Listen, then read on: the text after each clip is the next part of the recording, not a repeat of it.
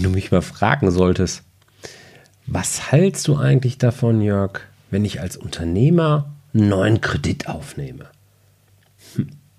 Dann sollte ich vermutlich sagen, wenn es irgendwie geht, lass es, vermeide es. Auf der anderen Seite, die Realität sieht ja ohnehin anders aus. Also würde dir so eine Antwort wahrscheinlich auch nicht wirklich irgendwie weiterhelfen. Deswegen mein Vorschlag, lass uns die Frage doch anders stellen.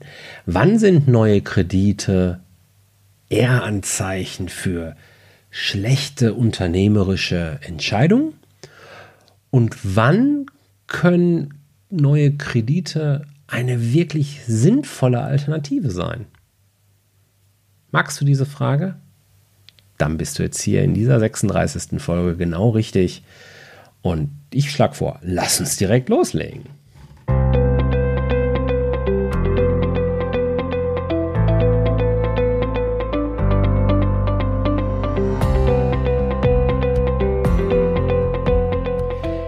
Herzlich willkommen bei Zahlen im Griff auf Gewinn programmiert, dem Podcast für Selbstständige und Unternehmer, die knackige und hochwertige Infos für einen einfachen Umgang mit ihren Zahlen suchen. Hey, hier ist Jörg von jörg-roos.com. Ich freue mich, dass du, du in dieser 36. Folge des Zahlen im Griff Podcasts wieder dabei bist.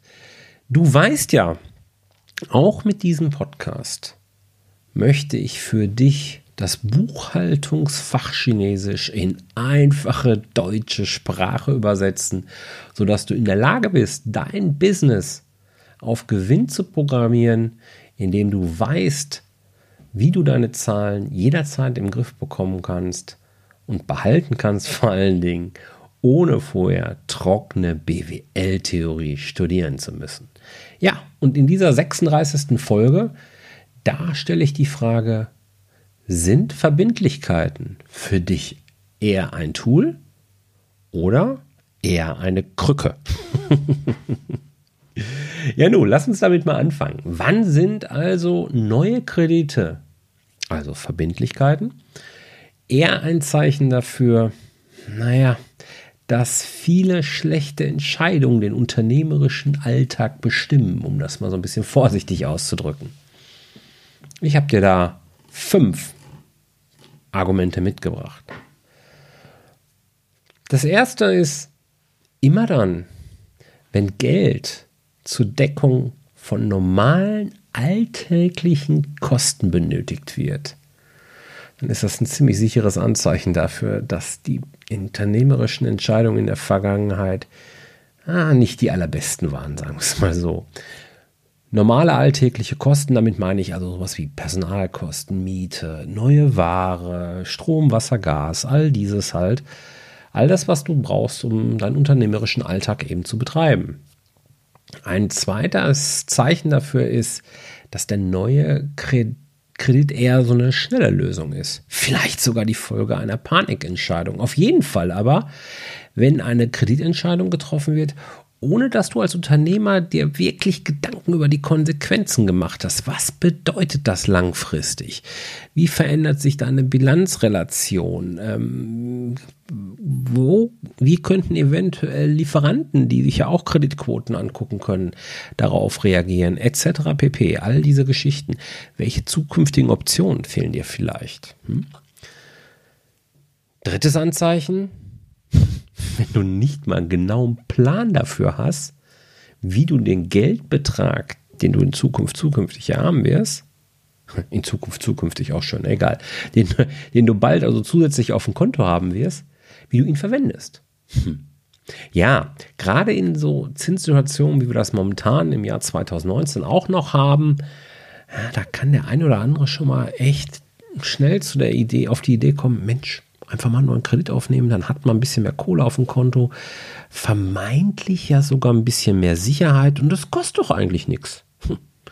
Es gibt ja sogar Kredite, kriegst du mittlerweile Geld, dass man das annimmt. Ob das für jeden Unternehmer gilt, ist eine andere Geschichte, aber damit wird ja Werbung gemacht. Fakt ist jedenfalls, diese mehr Sicherheit, die man dort sich dann einredet, ist eher ein trügerisches Gefühl. Denn eigentlich hat dein Business eben diese mehr Liquidität, die dann vielleicht auf deinem Konto rumliegt, ja gar nicht erwirtschaftet. Du musst das Geld sowieso zurückzahlen. Das ist keine Sicherheit, auf die du dich verlassen kannst. Das ist das Vorgaukeln von falschen Tatsachen, die am Ende immer bestraft wird. Nächstes Anzeichen ist, wenn dir der neue Kredit vielleicht sogar den Schlaf raubt. Denn ja, es ist nun mal so, selbst wenn du dir die tollsten Argumente zusammenreimst, warum das jetzt eine richtig coole Entscheidung ist, das Geld von der Bank zu holen und was weiß ich was davon zu kaufen. Dein Unterbewusstsein weiß schon, ob das so wirklich ist. Und der Preis, den viele Unternehmer dann eben zahlen, wenn das Unterbewusstsein weiß, es hätte eine andere Lösung gegeben oder es war auf jeden Fall die falsche Entscheidung.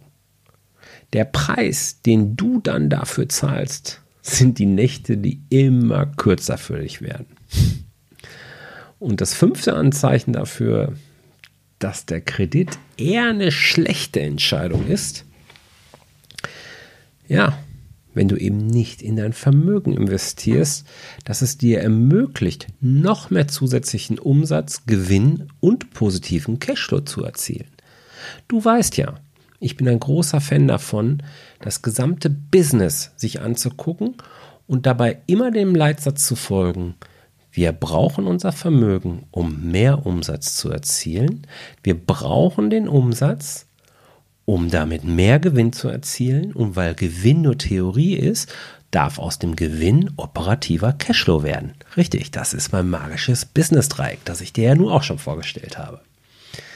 Wenn das also nicht der Fall ist, dass du nicht in dein Vermögen investierst, um da mehr rauszuholen, dann ist es keine gute Idee in den allermeisten Fällen.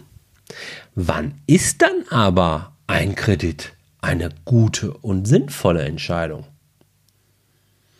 Naja, du darfst dich mit einem neuen Kredit als Tool beschäftigen, also als Tool zur ernsthaften weiteren Unternehmenssteuerung und Entwicklung, wenn du eben in dein Vermögen investierst, so wie ich das gerade nochmal skizziert habe. Wenn du wirklich davon überzeugt bist, dass die zusätzliche Geldausgabe dir am Ende deutlich mehr Geld wieder einbringen wird, als du jetzt gerade ausgibst, dann ist es sicherlich eine gute Entscheidung. Ganz wichtig ist es hierbei, den Unterschied zwischen Kosten und Investitionen zu kennen. Wenn du dir da ein bisschen unsicher bist, dann empfehle ich dir die Folge 03 dieses Podcasts, wo ich genau den Unterschied zwischen Kosten und Investitionen auch nochmal rausgearbeitet habe. Zweites Indiz dafür, dass es für dich eine gute Entscheidung ist, einen neuen Kredit aufzunehmen, ist, wenn du deine Hausaufgaben wirklich gemacht hast. Wenn du also weißt, was du da überhaupt wirklich als Kreditvertrag unterzeichnest. Das heißt, du kennst alle Konditionen, du kennst die wirklichen Bedingungen und du kennst die Folgen.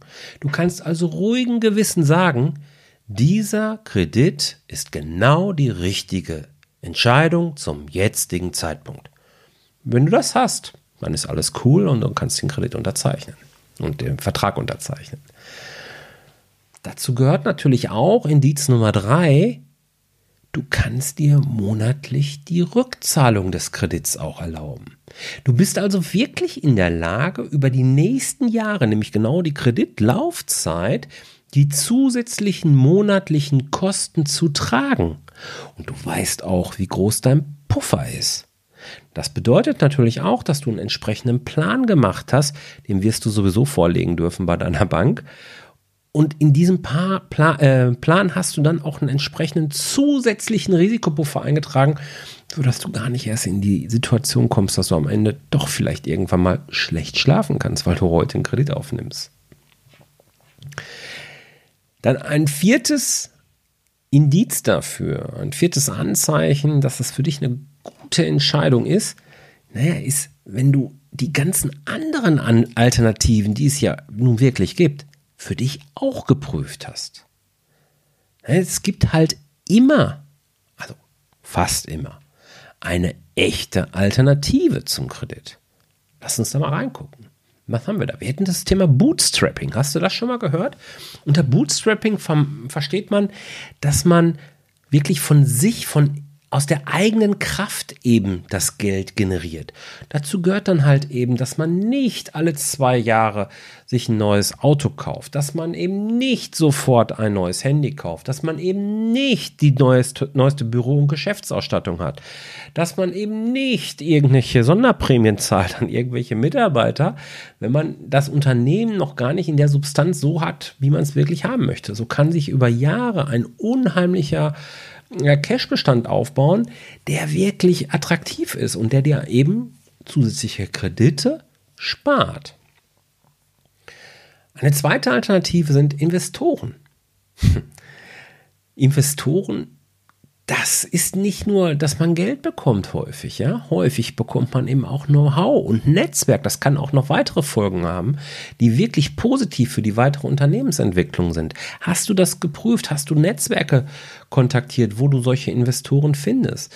So google das mal im Internet. Das ist häufig eine richtig charmante Idee, gerade wenn du in einem Business unterwegs bist, wo du eigentlich ziemlich gute äh, Ausgangsposition hast, weil du vielleicht etwas hast, was einzigartig ist am Markt und jetzt weiter, weiterentwickelt werden darf. In solche Fälle steigen Investoren sehr, sehr gerne ein. Tatsächlich meine Lieblingsalternative zum Kredit, auch wenn es immer eine, naja, mittel- bis langfristige Lösung ist, ist tatsächlich dieses aktive Cash Management. Das geht natürlich ein Stück weit mit, dem mit der ersten Alternative, dem Bootstrapping, auch einher. Mit dem aktiven Cash Management meine ich eben, dass du dir genau anguckst, wie lange brauchen deine Kunden, um dein Geld zu überweisen, also um ihre Rechnung zu begleichen. Was kannst du tun, damit deine Kunden schneller zahlen? Hast du einen stringenten und konsequent gelebten Mahnprozess? Oder denkst du eher, naja, die werden schon zahlen und hast vielleicht so ein bisschen schlechtes Gewissen, da jetzt mal anzurufen oder gar eine Mahnung zu schreiben? Du bekommst am Ende von deinen Kunden genau das, was du akzeptierst. Ja, das ist nun mal ein ganz entscheidender Fakt. Die Kunden werden es ganz genau sich angucken, was können sie mit dir machen und betreiben selber aktives Cash Management. Auf der anderen Seite, und das ist spannend, ich erlebe das, immer wieder, das ist dann so ein Wechselspiel. Auf der einen Seite brauchen die Kunden sehr, sehr lange, bis die Rechnungen beglichen werden. Und das gleiche Unternehmen begleicht die eigenen Rechnungen aber extrem schnell. und das führt natürlich dazu, dass eben wieder weniger Geld auf dem Konto ist ja, oder eben Bestände. Das ist so der dritte große Brocken in dem Bereich, dass eben Bestände als gebundenes Kapital eben irgendwo rumliegen, die gar nicht benötigt werden, zumindest nicht in der Menge. So kannst du ganz schnell ganz viel Geld auf dein Konto aufsummieren. Und dabei geht es ganz bestimmt nicht um Zinsen. Überhaupt nicht. Es geht einfach nur darum, dass das Geld, das auf deinem Konto ist, in möglichst großer Menge eben auch da ist und du möglichst wenig verschenkst. Ich habe dazu zwei spannende Podcast-Folgen, die ich an der Stelle gerne erwähnen möchte. Das eine ist die Folge 20, wo ich dir erklärt habe, wie du dir dein Geld holst, wenn der Kunde nicht zahlen möchte. Da geht es eben um einen Mahnprozess, wie kann der aussehen und so weiter und so fort. Und die zweite Folge ist das Thema Liquiditätsplanung, die einfach zum aktiven Cash-Management dazugehört. Worauf darfst du achten? Was sind die Fall Fallstricke?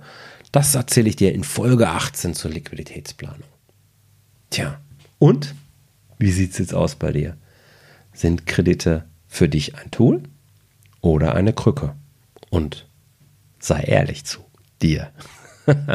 Das war schon wieder mit der 36. Folge des Zahlen im Griff Podcast. Ich hoffe, du hast ein paar Inspirationen, ein paar Impulse mitnehmen können. Wenn du dazu Fragen hast, dann komm doch einfach in das kostenlose Zahlengespräch und lass uns reden, lass uns über deine Situation reden, lass uns gemeinsam nachdenken, ähm, wie wir deine Cash-Position optimieren können, was es da für Themen gibt, die wir gemeinsam angehen können. Ich gebe dir gerne Tipps und Tricks mit, wie ich das äh, mit anderen Kunden vielleicht auch gelöst habe. Die Shownotes zu diesem Artikel, äh, zu diesem Podcast findest du wie immer unter jörg-roos.com slash 036 und ich würde mich riesig freuen, wenn du diesen Podcast nicht nur bewertest, das auch, sondern ihn auch weiterempfehlst. Erzähle ihn der Community, deiner, deinen Freunden, deiner Community, wie auch immer, dass hier ein Podcast ist, der dir viel Spaß macht und vor allen Dingen eben auch viel Mehrwert bietet. Ich sage vielen, vielen Dank, wünsche dir eine tolle Woche und bleib erfolgreich. Dein Jörg. Tschüss.